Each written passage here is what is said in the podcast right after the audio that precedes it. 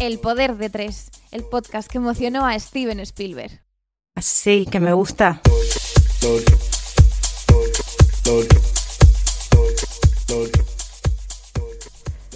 Buenos días, buenas tardes, buenas noches, queridos, queridas, querides.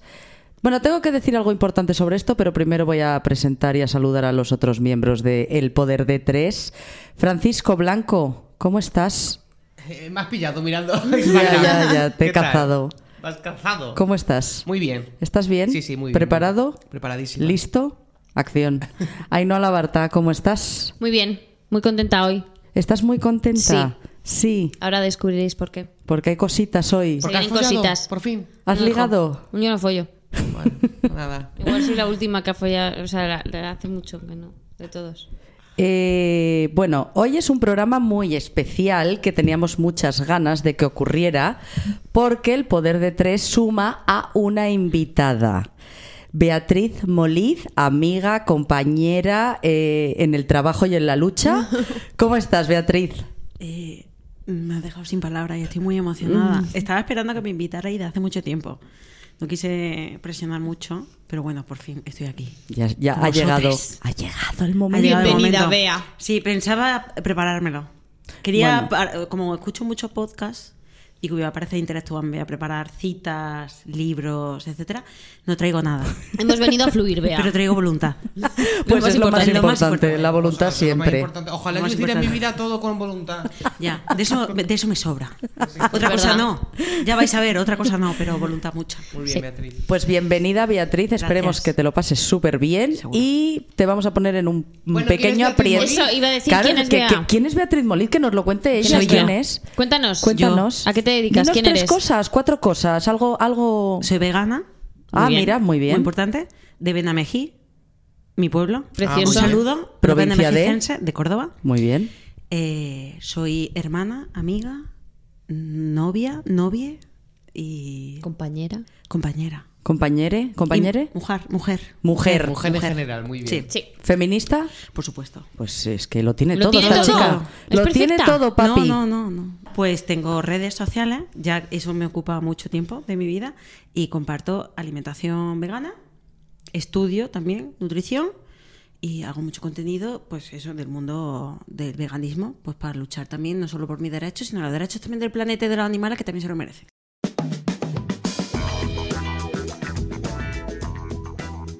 En primer lugar, vamos a preparar una salmuera de 40 gramos de sal por litro de agua y vamos a reservarla. Vamos a coger nuestra col, vamos a limpiar algunas hojas, la vamos a cortar en cuartos y esta misma col la vamos a dejar toda la noche en salmuera para que se ablanden sus hojas. Pues Moliz Mi referente. tiene eh, una cuenta de Instagram hiperseguida. Hace, está metida en 20.000 proyectos y ahí veréis que hace muchísimas recetas, como ya llamadas creativas, vais a encontrar fotografía, vídeo, etcétera. además Una lenteja buenísimas. Te ayuda a cocinar eh, eh, mm, cocina vegana de forma muy fácil. Hasta para la que no nos gusta cocinar es súper fácil, así que os recomendamos que visitéis su cuenta de Instagram porque os va a encantar. ¿Cómo es la cuenta? Arroba. Me buscáis Beatriz Moliz, M-O-L-I-Z, siempre lo, lo- lo tengo que Muy bien. deletrear.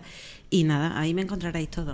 En Web. TikTok también. También ahí. estoy empezando ahí. Ah, me ¿también cuesta. tienes Me TikTok? cuesta TikTok. me Ah, cuesta. no sabía, mira. Mucho hater y no me gusta la Sí, gente odiosa. bueno, ya la veo por la calle.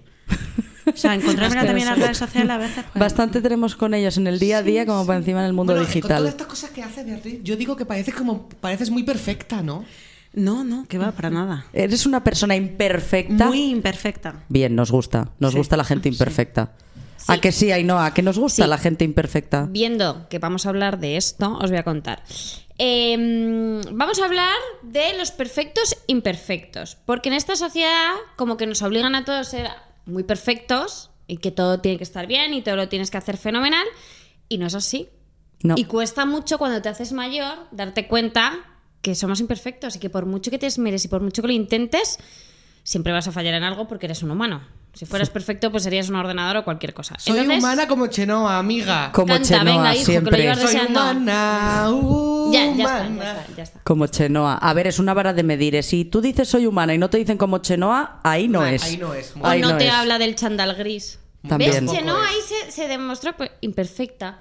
Ahí, sin pensar en que le estaban grabando y que iba a ser un meme para el resto de la historia. Bueno, en ese momento no- yo creo que no lo estaba pensando. Por- no, por porque si no, no hubiese bajado. Ya No. lo ha dicho muchas veces, que ojalá alguien lo hubiese cogido del brazo y no hubiese sí, salido de pobre, La casa. verdad es que se desubicó un poco. Bueno, to- a todos somos Chenoa. Yo mucho, soy muy chenoa muchas veces. Entonces, bueno, ¿por qué somos imperfectos? Porque venimos todos con taras de casa y con nuestras cositas. y a todos nos pasan cosas. Y tenemos pues, sentimientos de culpabilidad o de cosas porque al final todavía no nos hemos quitado todo.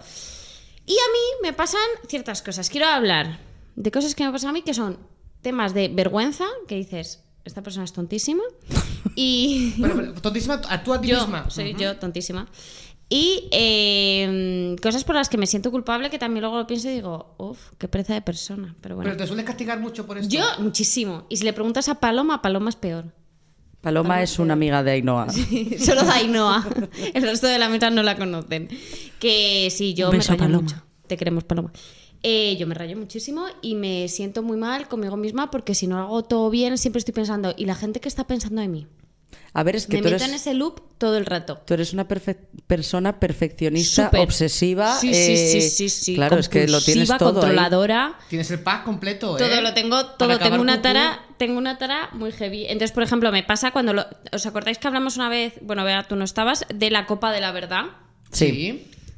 Te voy a poner en contexto, Bea, y para quien no sepa qué es la copa de la verdad, es aquella copa cuando bebes, te tomas una copa de vino, dos, tres, cuatro, y en la cinco te hace clic el cerebro y tú ya a partir de ahí la boca se suelta Y tiras. cuentas todo. Y hablas de todo. Y yo me convierto en una boca chancla tremenda. Y al día siguiente me arrepiento muchísimo y estoy todo el rato. Súper agobiada. ¿Qué he dicho? Madre mía, lo que van a pensar de mí. Y luego es verdad que nadie se acuerda cuando todo el mundo. O sea, ¿Y tú te acuerdas? Porque yo con cinco copas de vino al día siguiente no me acuerdo de nada. yo de- depende. Es verdad Y que si no te acuerdas, no pasó. Y no pasó. No, Eso es que mucho uno no se mejor. acuerda, no. Yo era mucho más feliz cuando no me acordaba de nada. Y ahora, como he bajado un cambio en el drama también, pues me acuerdo. Y le doy más vueltas a las cosas en plan, uff, ¿y qué ha pensado? Y uff, y luego seguro que la gente no se acuerda al día siguiente de nada. Pero yo estoy ahí pensando, madre mía, me he excedido y no sé qué. Así que con la edad te viene la ansiedad. Esto también creo que lo comentó Pocholadas. En una de sus viñetas lo decía, en plan, con la, con la edad te vuelves más ansioso y te pones más nervioso por estas cosas por no ser perfecto.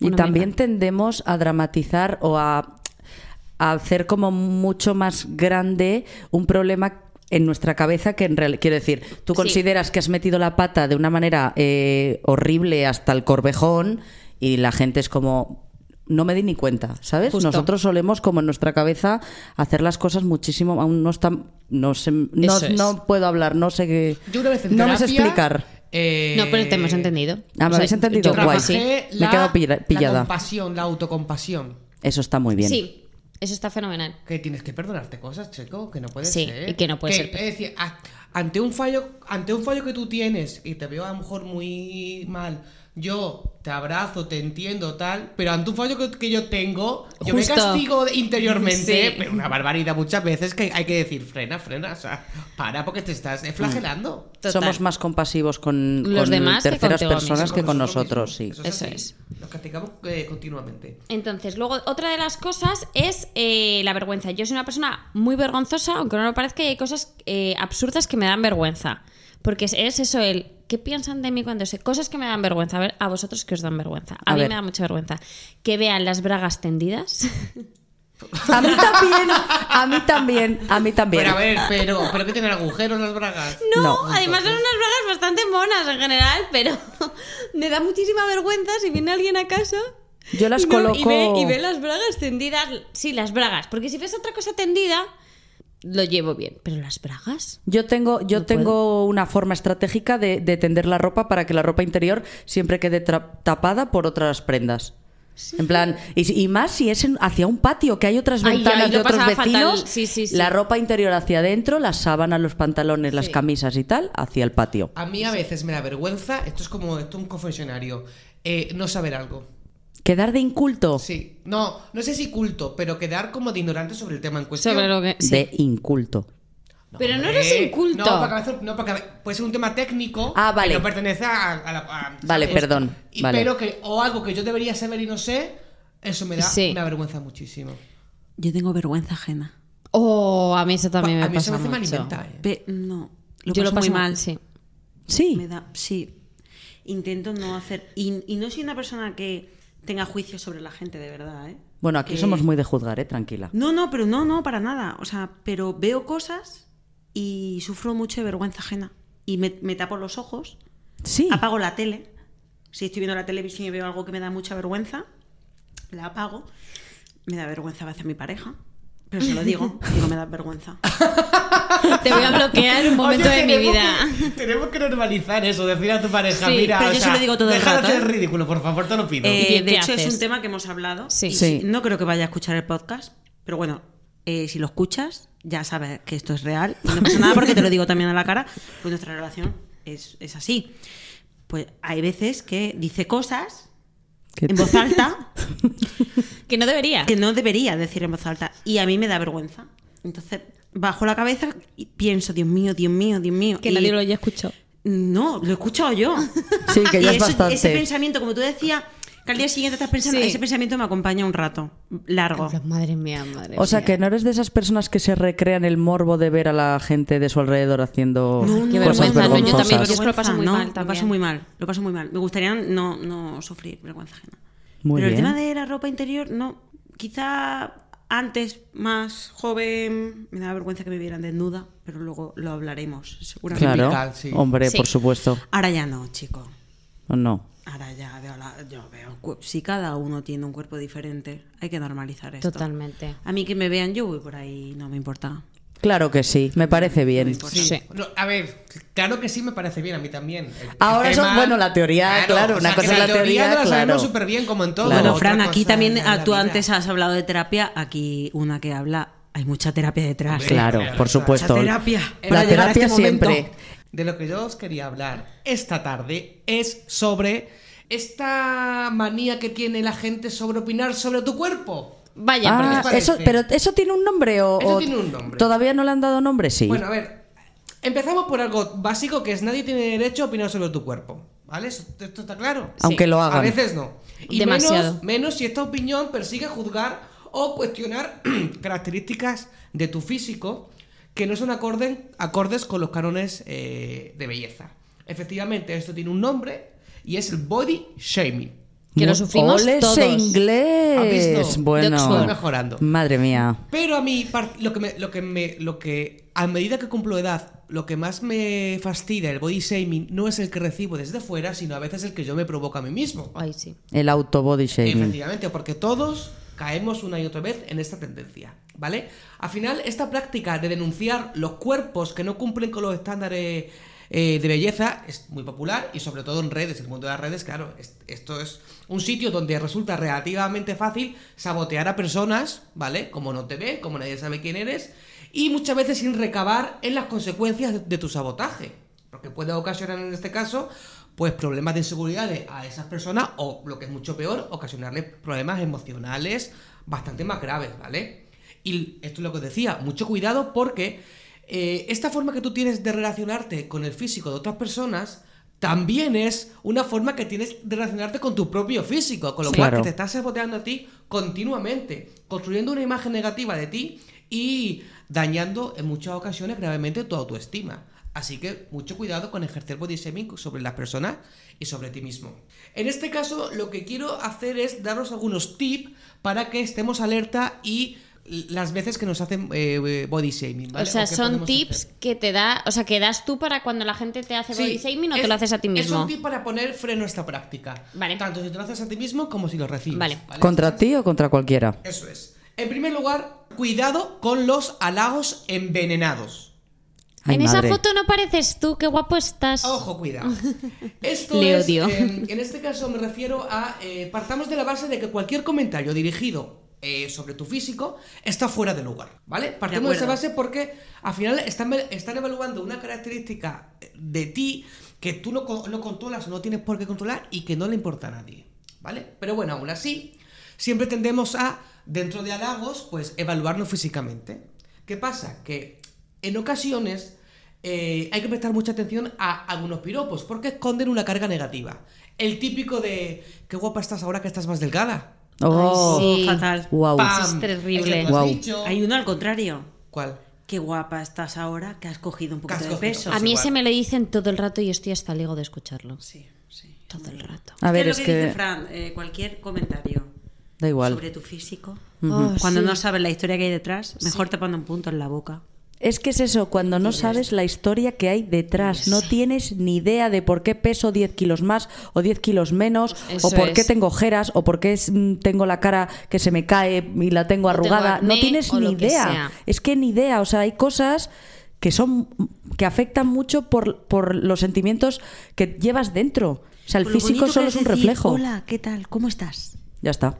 O ¿Estás que bien, te veo si quieres. O te Oye, veo algo bien. general. ¿Cómo estás? Porque muchas veces un cómo está. Ya está. Sí. Sí, Es que sí. no. Preocúpate por cómo más. estoy, Sí, de ánimo y no por, eh, por, por cómo me ves en este caso físicamente, sí. ¿no? La verdad que es un poco así. A partir de aquí, bueno, otro tip, ¿vale, chicas? Eh, el cuerpo perfecto no existe. ¡Oh, descubrimiento! Y qué, no me rabia, lo puedo creer. qué rabia me da a mí eso, ¿Estás porque yo todavía sigo Seguro, luchando no contra ello. ¿Seguro, seguro? No existe. Brad Pitt seguro que no No tiene... existe, no. Igual no. tiene algo. No, Bueno. es una quimera, nunca vas a... Es, es la zanahoria ante el burro. A ver, a y que, y, que, mentira. y que se arruga como todos, quiero Hombre, decir. claro. O sea, que, que obviamente el cuerpo Aunque perfecto también o sea, está muy guapo, pero no es perfecto. En este caso, si tienes el objetivo de lograr un cuerpo perfecto, lo más probable es que te des de bruces con la realidad y vivas en una constante frustración. Total. Porque nunca vas a estar totalmente de acuerdo. O sea, perdón, eh, contento con el cuerpo que tienes, ¿vale? Prueba más a conseguir perseguir estándares de salud en lugar de estándares eh, eh, de belleza. Y habitualmente los segundos suelen ser consecuencia de los primeros. Sí. ¿Vale? Claro. En este caso, no te exijas tanto, porque si vas al gimnasio y te pones petado, luego estarás descontento por tu oreja, estarás descontento por tu pie, o por las cosas que no arregla el gimnasio, o por las cosas que no arregla la dieta. Entonces, pasa por aceptarte un poquito mejor y por no perseguir una perfección, Total. ¿vale? Sí, sí. ¿Tienes pantobillos? Pues chica, pantobillos Ay, la no, vida va- y ya está, no, que te bromeas no, mucho con eso y me no hace mucha vamos a sacar ese tema, no vamos a sacar ese tema, ese tema no, por favor. Yo también no hablemos de los pantobillos, por favor. Pues yo me vieron muchas veces en el espejo y dijo, tengo lorzas, pero ole, ole tú. Pues ole tú. Bravo. Qué bonito. Y ya Sí. está. Qué bonito. Y no siempre, ojo, no siempre lo consigo, ¿eh? No, hombre, claro, hay días que... te- A ver, todo el mundo hay días que se ve mejor y hay días que se ve peor. Sí. y hay días, claro llama- que sí. También se llama hormonas. Eso. Sí. Exactamente. Mala, mala, Malas. mala. Influye Otro tip, chicas, no rechaces tu físico, ¿vale? A ver, la sociedad de la imagen ya se encarga de ponerte esto bastante difícil, ¿vale? Pero no deje en tu, no cejes en tu empeño, es decir, acepta tus propios defectos y virtudes, defectos entre comillas, ¿vale? Acepta como eres simplemente físicamente. acepta que eres feo. Y aprendes, aprende, a- aprende a amarlos eh, y estar en paz eh, contigo misma. Pues sobre aceptar que, que eres feo, pues, pues sí, Pues sí. no pasa nada. Es que qué es ser feo. Es ¿Qué que es súper subjetivo, ¿eh? Es que según el canon de belleza Claro. que te hayan impuesto. Y ¿no? yo siempre digo una cosa, ¿cuántas veces, cuántas veces una persona que a priori nos parece fea, Sí. luego se nos hace guapa por Hombre, cómo es? Justo, hombre. Y una cosa. ¿Cuántos guapos al rato o al tiempo de conocerles dices, es que ya no le veo nada atractivo a esta persona? Pero porque muchas veces te atraen no solo el físico. Yo me he sentido atraída muchas veces por olores. Ay, a mí sí, el yo olor es también. una cosa muy A característica. mí también. Olores. Sí, Sí. de hecho estuve, pues tuve una relación con una persona que físicamente a lo mejor no cumplía Tus estándares o tus... Bueno, uno, u- sí, pues un Sí, canon, una sí. directriz y la gente me decía, ah, estás con este chico tal. Pues sí, pero es que tenía, desprendía un olor, pero no sé cómo explicarlo, porque era mm, feromona. Qué chica. también me pasa. Que- que- Ay, que loca, Somos muy loca. ¿eh? Por eso te digo que bueno, que, que Que es a ser feo. cerebro decimos, te la Hombre. aquí en directo ahora mismo. A ver, yo, yo toda la vida, mi, mi prototipo de hombre nunca ha sido mi pareja. Yo nunca me he echado un novio que sea mi prototipo de hombre. Siempre han sido totalmente random y diferentes. Claro, y cada uno, pues cada uno que la tiene personalidad su cosita. hace mucho. De todas formas, te voy a decir una cosa, Fran. Eso que has dicho ahora de autoaceptarte a ti mismo está fenomenal. Una cosa es la teoría y la práctica es durísima, ¿eh? Horrible. O sea, Yo no lo creo, consigo. Yo no lo consigo. Aquí lo digo. Soy Yo no. imperfecta. Sí, no me gusta. soy. Sí, soy. No me gusta mi cuerpo. No me gusta. Pero no me gusta ni ahora, ni cuando pesaba 10 kilos menos, ni cuando pesaba 20 más. Jamás. Siempre, siempre era un. Podrías estar mejor. Podrías estar mejor. ¿Pero eso te lo Podri- decían o te lo dices No, me lo tú? decía yo. Ve- Y al final eso es una trampa al solitario. Sí, sí, claro Todo que el sí. rato, todo el rato. Todo el Pero rato. en plan- seguramente tenga algo eh, Oh, una base de un sí, sí, fundamento por supuesto, porque claro. también me, me fru- mm, bueno he, he utili- he sido bastante dura conmigo misma y he, he pasado por trastorno de la alimentación a lo mejor por ser esta parte primera que estábamos hablando de intentar ser perfecta Sí. Justo. pero también qué era ser perfecta a lo mejor en mi ambiente mucho en mi ambiente eh, eh, digo ambiente familia entorno cercano en el que me crié eh, uno de los factores fundamentales era estar delgada Claro. Claro. y controlar esa parte ¿no? de mi vida. de Era un valor cuerpo. importante. Sí, como lo único que puedo controlar es esto, pues venga, me voy a dar con eso. esto. Entonces, eso, esa carga, pues me acompañó durante mucho tiempo. Hasta el punto de lo que tú dices, nunca iba a estar contenta. Cuando estaba delgada en un punto no me parecía suficiente. Eso es. Iba perdiendo peso, iba perdiendo peso y nunca iba a estar bien. No. Entonces, es una cosa, ya no es trabajar la alimentación, el peso, era trabajar al final la autoestima y el nivel de exigencia que yo me estaba pidiendo a Eso mí misma es. y de dónde venía. Claro. O sea, ¿quién me, me dijo a mí que el nivel de exigencia que yo tenía que tener en mi vida era ese? Eso es. Y que ser y que, y que, que todo estuviera bien, ¿no? Pues sea una niña bien, estudiosa, que pe- pues eso, que eh, le, viera, le fuera bien en el trabajo, los amores, la amistad, eh, simpática todo el rato, tal.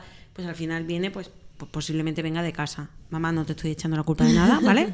No, no, no. te No, preocupes, no, no, lo hicieron que es como muchas veces y- y como el entorno, Mm. ¿no? Y no solo en casa, sino el entorno, lo que veía en el colegio, lo que te decían. Lo que ves en la tele. Claro, todo. luego yo soy la menor de tres, fui al mismo colegio que mi hermana. Pues tu hermana fulanita tal y tu hermana menganita no sé qué. Las Vas componiendo comparativas, comparaciones, justo. claro. Entonces llega ya un momento en que, bueno, todo va sumando, todo va sumando y de pronto te ves metida en una vorágine que ya no es solo el cuerpo. No, no. Es todo en la vida. Todo lo que, todo, todo lo que tiene que ver y que contigo. soy Virgo.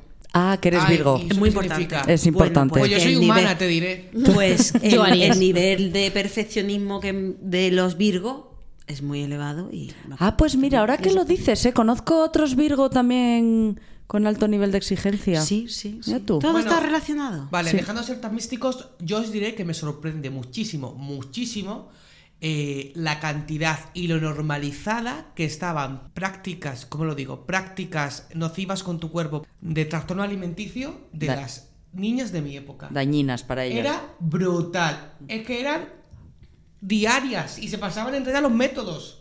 Era brutal. Eso sigue existiendo. Sí, sí. Uy, para algunas, yo hablo de mi época, eh, eh, para algunas fue pasajero, fue puntual, pero para otras se quedaron instaladas en su vida durante mucho tiempo y, y han- pero era como brutal. O sea, yo no sé, las chicas que no escucháis o tal, Es una ansiedad vivir así, desde luego. Sí. Es una ansiedad. Tener que estar pensando, pues eso, en cualquier práctica que hagas para estar adelgazando, para estar bien, para todo. Qué ansiedad vivir así, por Dios. Vives la vida compensando una cosa Sí. con la otra. Claro. Y al final el, el problema es mucho más profundo que todo eso Sí. y requiere de ayuda, por supuesto. Sí, eso es. Bueno, como último tip, chicas, en este caso es algo muy básico y es no permitas el rechazo de nadie. Esto es verdad que a veces si estás empoderado o tienes con una autoestima que está medio regular, bien, pero hay veces que no y te hundes entre unas risas y según la edad también. porque Claro. Estamos todos aquí, claro, en, en los 30 muy bien, pero claro, había hay, hay edades en las que yo me hubiera dado un abrazo como niño en plan, chico, no pasa Ay, nada, pobre. pasa No, nada. no, claro, es que nosotros lo vemos desde la atalaya de, De la no- madurez. la treintena. Claro. Pero a los, a los, yo cuando tenía, bueno, todos, eh, todos, todes cuando teníamos ocho años, no era así. Pero yo creo que Y cuando te fácil- rechazaban con 14 años y cogían a otra chica que estaba más delgada que tú, te Ah, ibas a tu casa pensándolo. Bueno, eso pasa ahora, ¿eh? Y, Bueno, y a mí ahora no me pasa tanto, si pero- A finales, si te aceptas tal y como eres, o más o menos luchas por eso, eh, podrás determinar mucho más fácilmente cuando alguien se está propasando y parar los pies a esa persona. Eso sí. Eh, mira, ni te importa ni mi pelo, ni cómo voy, ni mi tetas. Ay, ya, es ni que la nada. Ni gente me es muy importa a mí pesada lo que tú opinando, opines. te lo juro. La gente es súper pesada. O sea, juzga, pero juzga de manera silenciosa con tu grupo, si quieres. pero casa. juzga. Si quieres juzgar, juzga. Porque yo soy muy de juzgar. Si yo que le voy a decir a la gente que no juzgue, no, pues juzga, hijo. Porque Porque no, sí, sí, haz lo que quieras, pero hijo, de, de respeto. Pero no tienes por qué decírselo a la cara. O sea, no me, no me gusta lo que llevas, pues te puedes callar. No, no, pero te- es que- ¿Quién te pregunta? Pero es que puede no gustarte lo que lleva Claro, mañana pero- alguien en, un- en pero una fiesta. no le pero no, no tienes que dices. Ay, decírselo. yo, Claro. bromeo, pues, yo bromeo mucho sobre los outfits de la gente, a ellos mismos. Pero solo lo hago con, con chicos. gente de Pero solo se lo confianza. hago a chicos heterosexuales. Así Fran. que lo siento. Fran, añade a tu lista.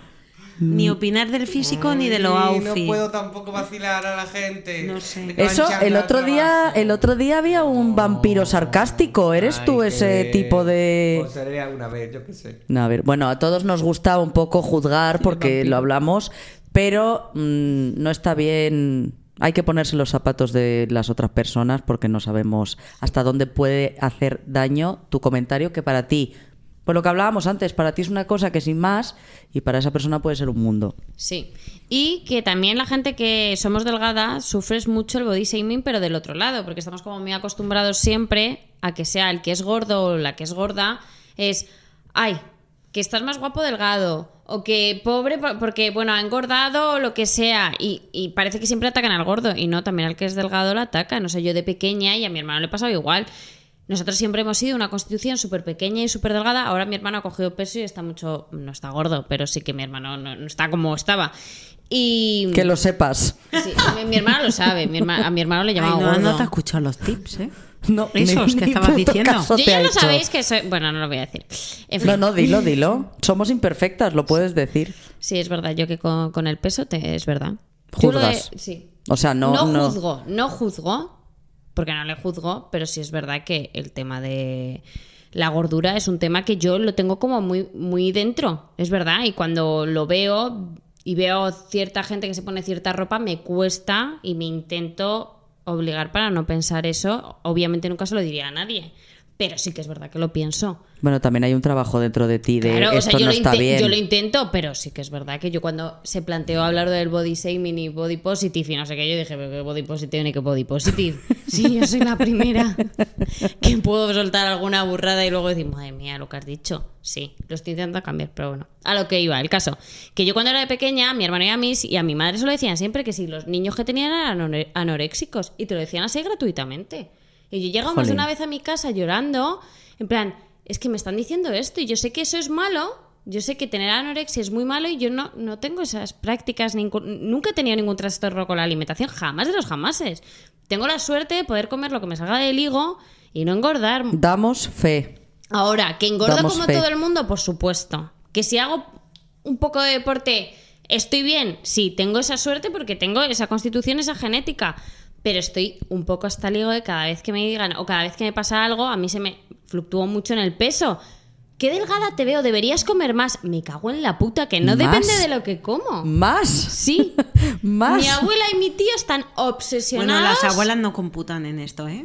Ya, tienes toda la razón. Mi abuela siempre. No pueden. Mira, ahora No que has pueden cogido un de poquito este de, tema". peso, estás más guapa. Madre del A Señor. la abuela hay que perdonarle un poco todo, ¿eh? Sí. Porque, Sí, bueno, pues a sí. mi tío. Me tienen hasta Bueno, según higo. a qué abuelas, pero sí, por, por lo general, vamos a... Pasando, o sea, pasando un poco el tercio de- el de- del peso, en este caso, o, de, o, de- o del físico, eh, otro estándar también de perfección, que a veces a nosotros también nos pasa mucho, que dije yo el otro día, este es este estándar de perfección que pedimos a todas las, eh, sobre todo a, a las chicas, de cumplir moralmente todos los estándares dentro del feminismo y de, y, y de su discurso. Buf. Es decir, no dejamos pasar a veces ni una. No, no, claro que no. Ni una. Entonces ahí hay un libro que yo me leí que, que, que que lo mejor sa- que, que saqué de ahí es, es, es una lectura, es una frase en la que dice, habla sobre, sobre, sobre su padre y habla, dice que su padre enseñaba desde el mejor sitio desde el que se puede enseñar, que es desde, eh, desde la bondad.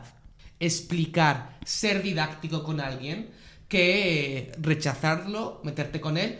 También os digo que yo tengo días, hay días que lo intento y hay días que digo, mira, no estoy ya para la última heterosexualidad, Sí. hasta los cojones, vete a tomar por culo, no estoy para más. O sea, y ya dice un comentario, se me ponen los ojos en blanco, yo resoplo Y digo, hasta "Tú me luego. quieras, Mari Carmen". Y vete de aquí Tengo porque te mato. Sí. Y tengo días en los que me siento y digo, venga, Te lo voy a explicar, a ver, venga. venga, vamos a hacer algo así, ¿vale? Sí. Sí. Pero también, pero también me pasa que a veces ves actrices, eh, no sé, referentes televisivos o de series, ¿no? Que, no sé, pues no están obligadas a, a- a saberlo todo, a ser todas eh, Simón de Beauvoir. no. Sí, o estar No en todas las nada. causas y defender todas las causas y hacer todo lo que, que todo es, es lo que hemos dicho antes, todo es en la teoría, sabemos lo que hay que hacer, pero luego en la práctica hay un montón de cosas que todavía seguimos cambiando y que hay cosas, pues lo que Bueno, hablábamos antes pensamientos que seguimos arrastrando. Claro, y que Bueno. te cuelas en cosas o cualquier cosa y que qué ansiedad tener que estar todo el rato, no, puedo salirme de ahí, tengo no que puedes, no puedes. Y yo, yo, o sea, yo, si el Francisco de 2015, yo le escuchara abrir la boca, yo habría cosas que diría, ¿pero qué estás haciendo? Vergüenza. ¿Qué pasa? Que como, Vergüenza ajena. Que como, Vergüenza. que como no me lo conocía nadie, pero imagínate que en 2015 era Tim Bieber. Pues ya tuve San Benitos, pues de todas Sí. las mierdas No, que no, claro. en esa época, que no sé las que diría, desde luego, no, no, no las de hoy, gracias a Dios. Y el de 2025 no dirá las, las cosas que digo hoy. Claro. es. Eso pasa un poco que no puedes estar siempre al 100% cumpliendo todos los estándares, ¿no? Tú como vegana... Uh, Eso. Claro, eso es, es lo que iba a decir, que cuando... O sea, Uh, ¿Qué pasa ahí? Se- o sea, ¿se puede colar la traza de algo por ahí, algún plato o no? Es que no es solo comer. Claro, Claro, es el que es veganismo todo. al final son muchas cosas, ¿no? Y hay distintos tipos de veganismo como tipo de feminismo y como tipo de personas porque al final cada uno es un ser individual. Entonces también a, la- a las veganas se nos imponen unos eh, éticas, moral, que tienes que ser vegana al 100%. Sí. Pero y es ya como no que solo estoy esperando a ver en qué te contradices Sí. para atizarte, Sí. ¿no? Eso. Sí, que si no vas a alguna manifestación a favor de los animales, contra el maltrato animal, que si utilizas X producto que no, encima, pues, que hacer- además de ser vegano, que sea sostenible, tal. Yo lo intento. Os juro que intento ser vegana 100%, perfecta y cumplir todas las cosas que van eh, conmigo, ¿no? Y con, mi, y con mis valores. Pero, hijo, ah, pues, es que hay veces que... Que no te lo ponen Uno, que fácil. no depende de mí, Claro. o dos, que ni siquiera lo pienso. El otro día, es que esto de verdad, es que ni siquiera lo pensé. Tenía una amiga que tenía COVID y yo de buena voluntad hice comida y la puse en tupper. Digo, ay, ¿cómo se lo manda a su casa? Porque estaba a 8 kilómetros de mi casa. Di, pues típico que ves en la tele el tema del globo. Yo nunca había utilizado globo. Me bajé la aplicación a cosa hecha para mandárselo. Se lo mandé. Ella, de muy buena fe, lo publicó. Y me llegaron comentarios de cómo se me ocurre mandar un globo con las condiciones en las que estos chicos y chicas están trabajando. Mira, señora.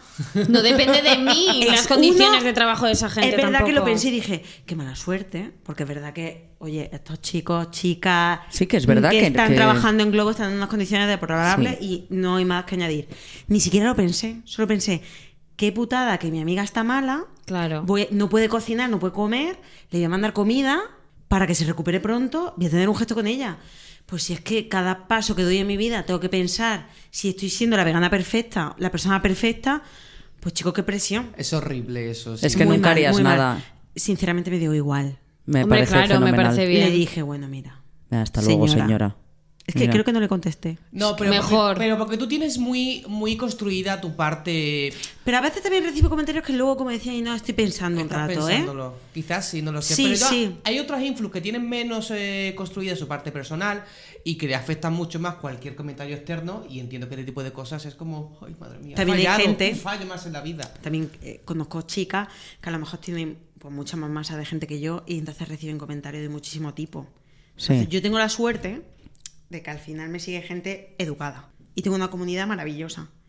Y salvo dos, tres comentarios que puedo contar con la mano, mm, Y no eso es- recibo comentarios odiosos. Eso es bueno, una suerte. eso es una suerte, en sí. TikTok algunos sí. Por eso Sí, no me ¿no? gusta TikTok, Ah, porque sí. hay mucho hater. Es, es- notas que hay Sí, más sí, hater sí, que en sí, Instagram. Y no me gusta. No me gusta.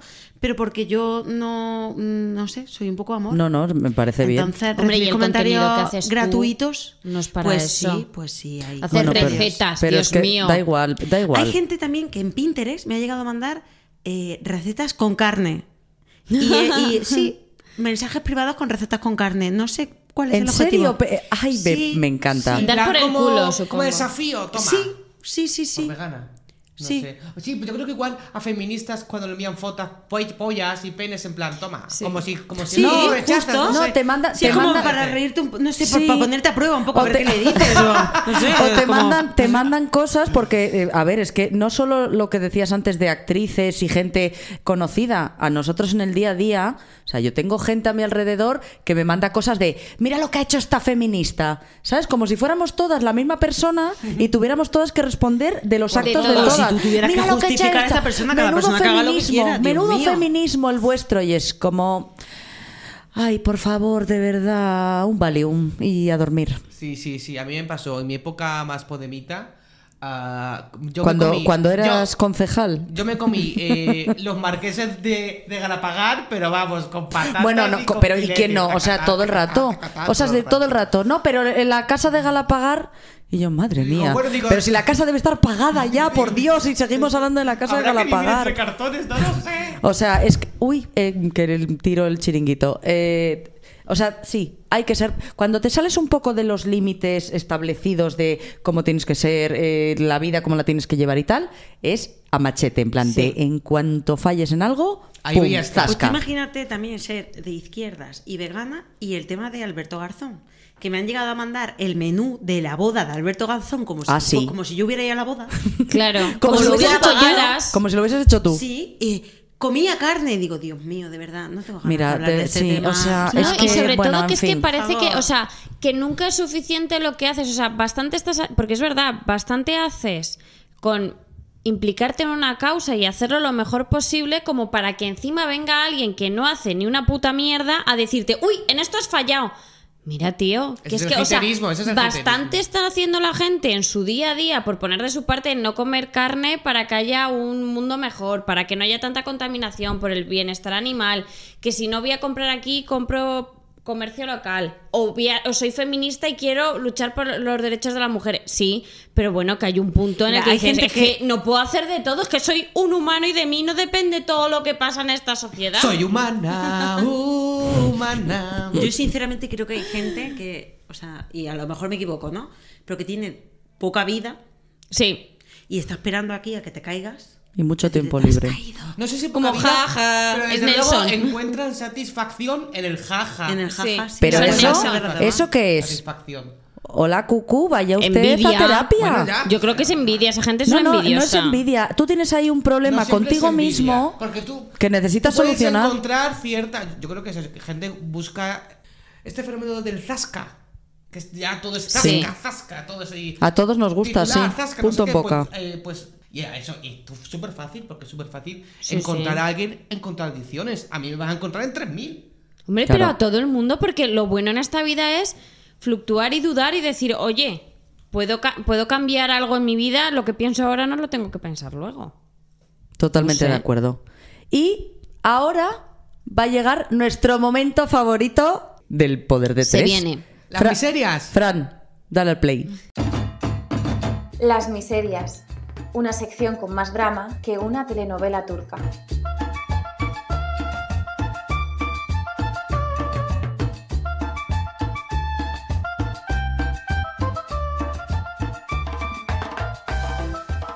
Bueno, yo hoy traigo algo que nos iguala a todos. A Venga. haters, a flacos, a gordos, a altos, bajos, gente con la nariz puntiaguda, aguileña o con la a nariz todos. perfecta. A todos.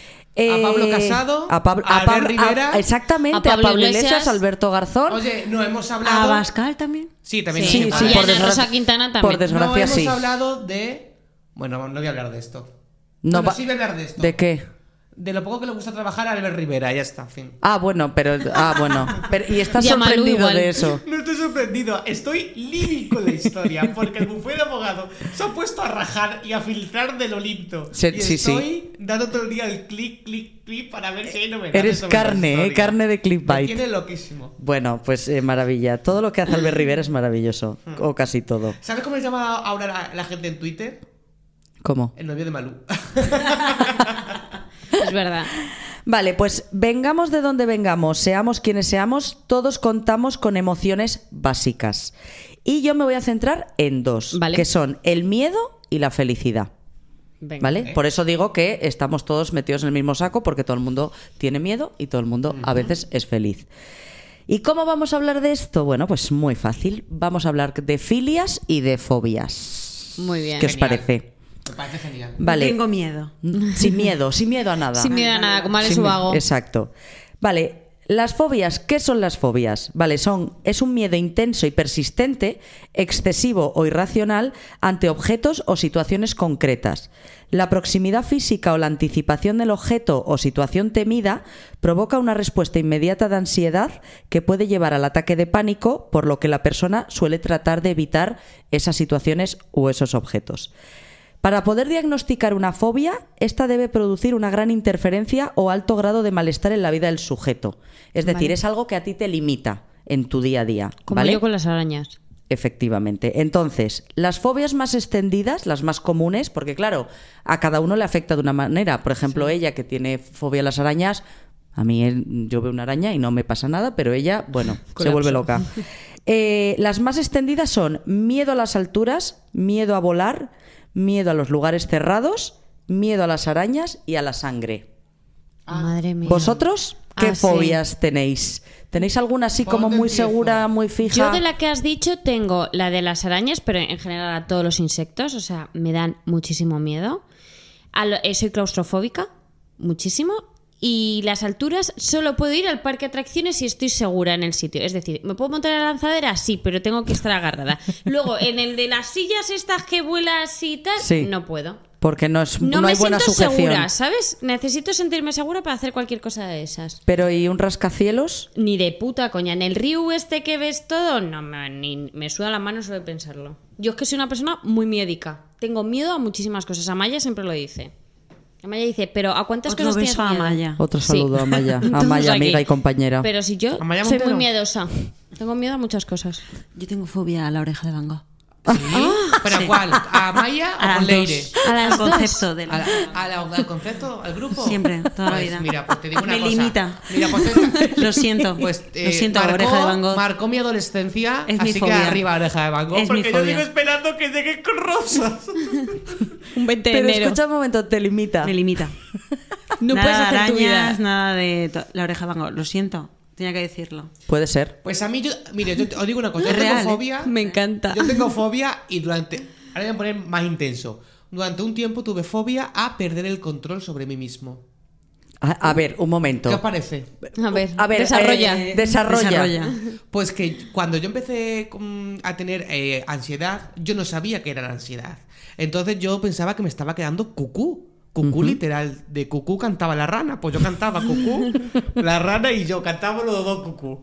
Y entonces yo eh, resolví un miedo a perder el control, tal y cual. Entonces yo recuerdo que mi ansiedad se materializó con como pequeños mareos.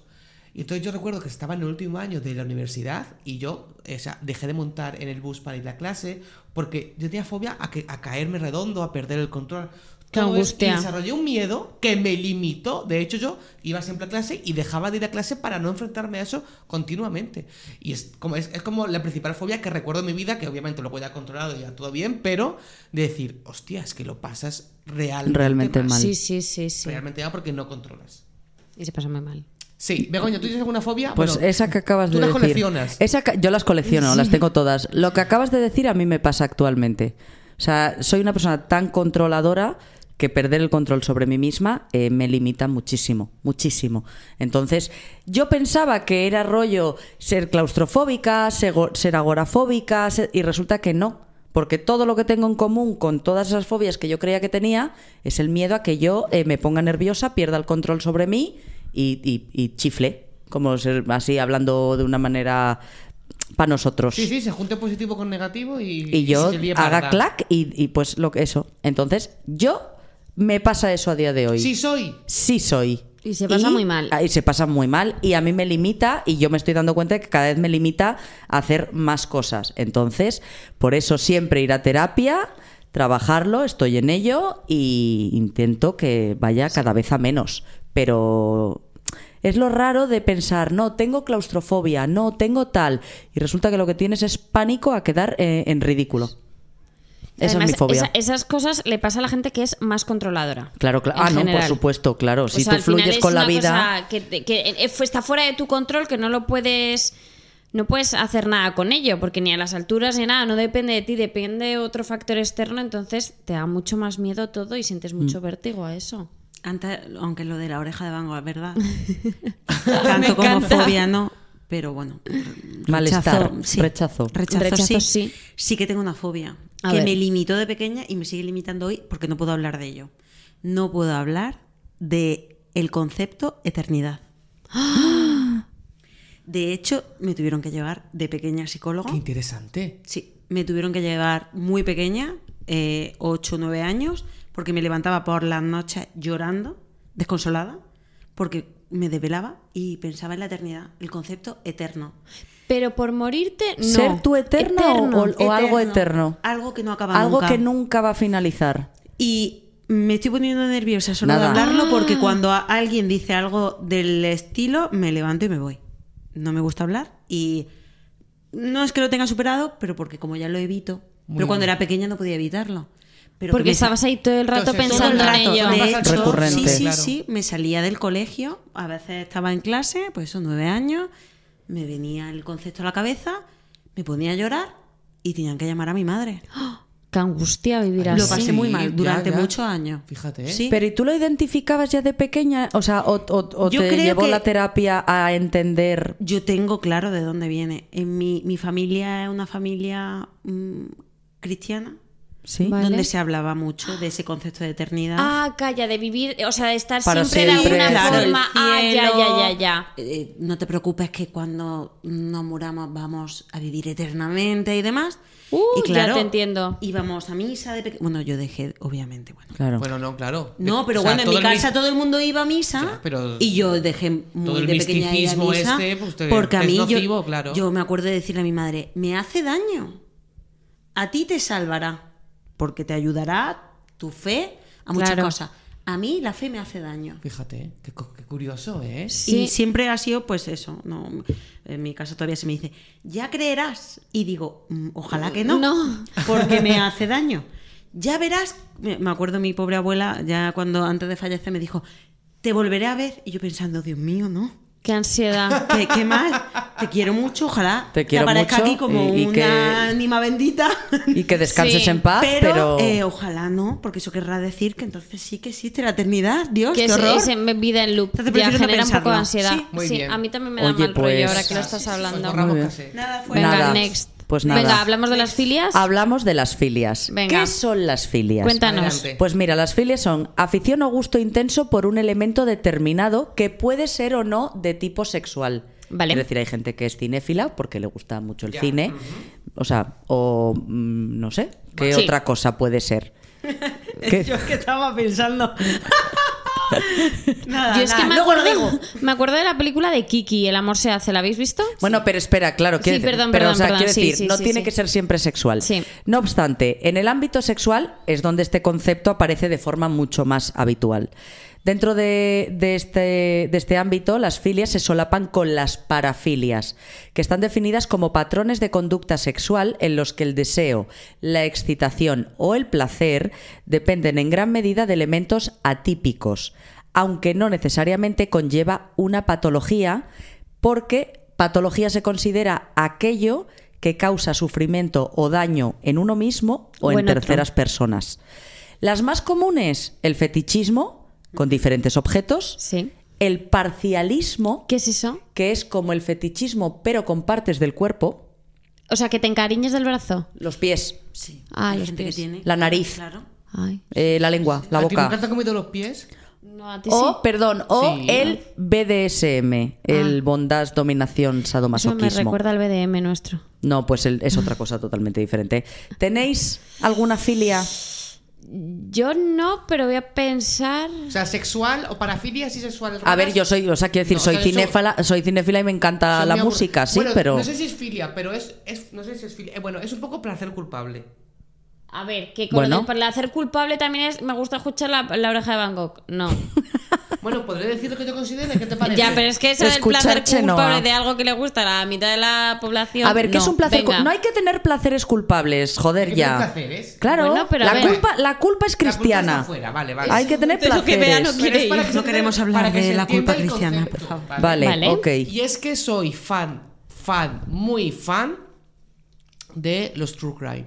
Lo siento. ¿De los qué? De los true Ah, vale, en Ah, plan es que- basado en hechos reales. Todo, todos los documentales de crímenes A mí también. Atroces. A mí me todos. encantan Me también. Los como, pero vamos, Sí. uno tras otro. Netflix, Amazon. y además, ahora que están como eh, repuntando que ya todas están haciendo de producciones sobre True Sí. Crime, me los como todo, uno tras otro. Más, más, más. Lo necesito, necesito ese morbo. ¿Cómo ha acabado la bañera tirada? Lo necesito, lo necesito ver.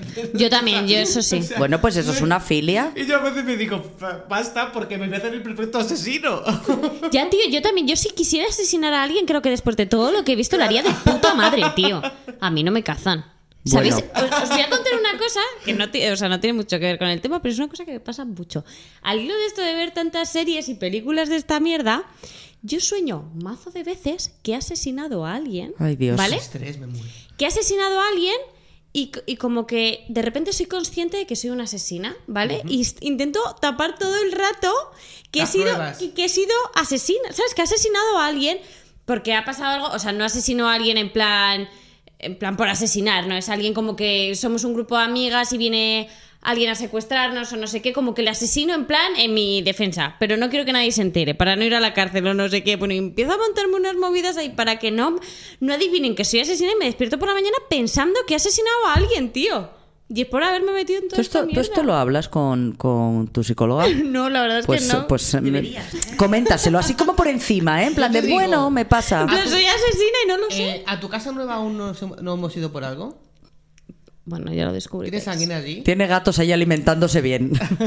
Tengo un congelador quizás un poco grande. Tiene un arcón que nunca abre. Nos dejaré entrar a verlo. Filias, vea. No me suena ninguna. A mí tampoco. Lo de los pensando- olores una, es Ah, una filia, sí. el tema de los olores. Sí, pero no es, no es continua, o sea, no es siempre. Ah, vale, no es algo que No, te. puede ser algo... Es que claro, me ha dejado bastante desubicada con el tema, con, con la descripción de filia, porque igual en mi cabeza eh, tenía connotaciones negativas. Ah, sí. No, no tiene Sí. por qué. mm, No sé, o sea, en mi cabeza tenía Hay muchas de filias, hay muchas filias que están consideradas delitos. Como Claro. la, la pedofilia, la Bueno, geronto... aquí zoofilia. Claro, la zoofilia, la no, necrofilia. En Alemania creo que no. Claro, pero quiero decir, la may- las más comunes, de hecho, la más común es el exhibicionismo. Bueno, yo tuve un episodio. Ah, sí. Sí, a mí un señor.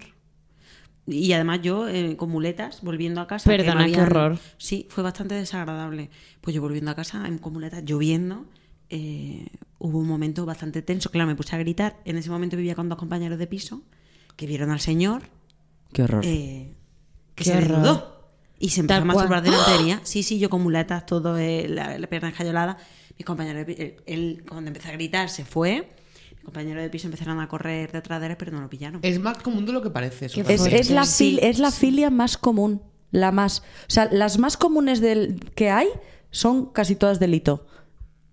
Así que ya lo sabéis. Bueno, ¿y tú, eh, Begoña? Pues mira, yo tengo filia con. O sea, es un fetiche. Las gafas. La gente que lleva gafas Sí. me atrae más. No estoy diciendo que todo el mundo que lleva gafas me atraiga. Ahora Ojo, todos- personas con Ojo, gafas. ojo poniéndose Ainhoa que lleva gafas y, y ahora mismo no quiero yo tener aquí rollo con ella. ¿Cuándo no. vais a comer la Bueno, pipa? a ver, tú? yo creo que si quieres rollo. pronto. Ahora estás haciéndote Ainhoa, aquí la dura. pregunta, ¿Cuándo os vais a dar el Está pipazo? cerca, Todo está el mundo cerca. está esperando el pipazo El otro día amigas. casi con Casi, el mascarilla otro- el y tal, otro me día metí un poco boca, pero... Ahí bo- poco a poco voy. Sibilina. Eh, no, pero la gente que usa gafas de normal, cuando se quita las gafas, me parece menos atractiva. Ah, Pero a mí eso me pasa con la barba. Ay, eso sí. Hombre, pero Bueno, es que claro, es que hay gente. Lo que tapa no, hay ayuda. gente que la barba no le ayuda. ¿No? Poca. Pero a mí me gustan normalmente más con barba. A mí también. De hecho, sí. A mí también. No me, mm, es- pero creo que es porque tienen cara. la- las caras de querubines, lo siento, Fran, a veces tienes cara de querubín. Siempre. Sí. Ah, No, no, no diga lo siento, para mí eso es un plan. Eso es. eso es Pues exactamente es- joven. a lo mejor las facciones infantiles no me atraen nada. Forever Young. Ya. Forever ¿Será porque busco esa figura paterna que nunca tuve? y ¿Quién es por eso que busco personas que tengan barba y parezcan más mayores. Es ser, ¿eh? posible. ¿Será porque Es ves en el pelo de la barba el pelo del cerdo que no te comes? Posiblemente. Eh, me viene de antes de ser vegana. Ah, vaya. Pero igual también era del cerdo que no me iba a comer. Eso es. Puede ser, que ya estaba abriendo un poco el- la veda. Estaba viendo ahí, estaba viendo. Ainhoa, ¿tú tienes alguna filia? Yo lo que habéis dicho de los olores, es verdad. O sea, no tengo ninguna filia así. mm, No, es que soy un poco básica para esas cosas, sí, la verdad que. Pero el tema de los olores sí es verdad. Una persona me puede gustar por el olor. Es decir, las colonias que. Yo, por ejemplo, no. Es verdad que no, generalmente no utilizo colonia. Yo no. A veces sí tengo rachas. Pero en los chicos, cuando utilizan X colonia, como sí que tengo lo del olfato muy desarrollado, sí que me, me gusta gente. A mí Puedo me decir, dijiste- Ay, la colonia que lleva esta. Una vez me gusta mucho". dijiste, esta colonia que llevas me recuerda a mi ex. Sí. Y me la dejé Pero de eso pasa Bueno, mucho, es ¿eh? que la memoria olfativa, cuidado. No, una cosa. sí, te lo agradezco porque de hecho, te- eh, o sea, mientras estaba diciendo esto, me ha venido el flashback de tu colonia. Y me- es que para yo para los Y yo- olores me quedo mucho. Yo no- ti, fíjate. Ay, qué bonito, Esto es amor. Fran. Yo es que no, no lo soporto, lo de las colonias. No lo soporto, rabia. no lo soporto. Y como coja una prenda de ropa que huela a colonia, de esto que le dejas a alguien un Sí. jersey y luego, mira, me, me muero, no a lo mí sí soporto. me gusta, pero No, si no, me no, gusta no. la ¿Que huela colonia. bien? No, no, sí, da igual. No, sopor- no me gusta que la ropa Tu ni amigo la David huele muy bien. Sí, sí, que yo tengo que la gente Hola, David. Hola Eh, David. Sí, David huele no sé si fenomenal. huele ¿Es el número de fenomenal. Ainhoa? Por pero favor, llámala. Yo que la gente huela Qué pena, nos gustan ella los sí, ahora que mi ropa huela a otras personas o, o lo que sea. Uf, que va, que va, me, me ¿Ves? uf, Manías. uf, uf, me da, uf, me da Lo que mucha a grima. uno le gusta, a otro le disgusta. Eso es, por eso no somos perfectos, chavales. Está claro, ¿no? Somos humanas. Por favor, y no Fran, vuelve a perfectas. cantar. Soy humana, uh, humana. Quiero que sepáis que como el director del programa Eres, Eres tú. tú. y, y voy a editar esto, el podcast, vamos a despedirlo, pon, o sea, habla de las redes sociales mientras, y mientras va a sonar Soy humana de fondo. Muy bien. Vale, pues, ya nada, despedimos, Ainhoa. ¿no? Eh, síguenos en Instagram, en TikTok, en todo, danos me gusta, comparte, por favor, votanos también en Spotify, en las estrellitas. Ya corta, no, No, no, Bueno, vamos da a igual. despedir a- Que compartir es vivir y vamos a despedir a nuestra gran invitada Bea Moniz, que muchísimas gracias por Un estar aquí. placer por un estar placer. aquí, por acompañarnos, por eh, contarnos tantas cosas, El placer mío. enseñarnos gracias, cosas. Me lo pasa muy no he bien. enseñado nada, pero he traído queso vegano. Hombre, es verdad. Ay, sí, sí, Nos sí. ha traído Biolife. Biolife, queso sí. vegano. Eh, a mis Buenísimo. amigos de BioLife, si quieren patrocinar el podcast, pues luego Ah, me pedí mira. el número de esta gente, que son maravillosos.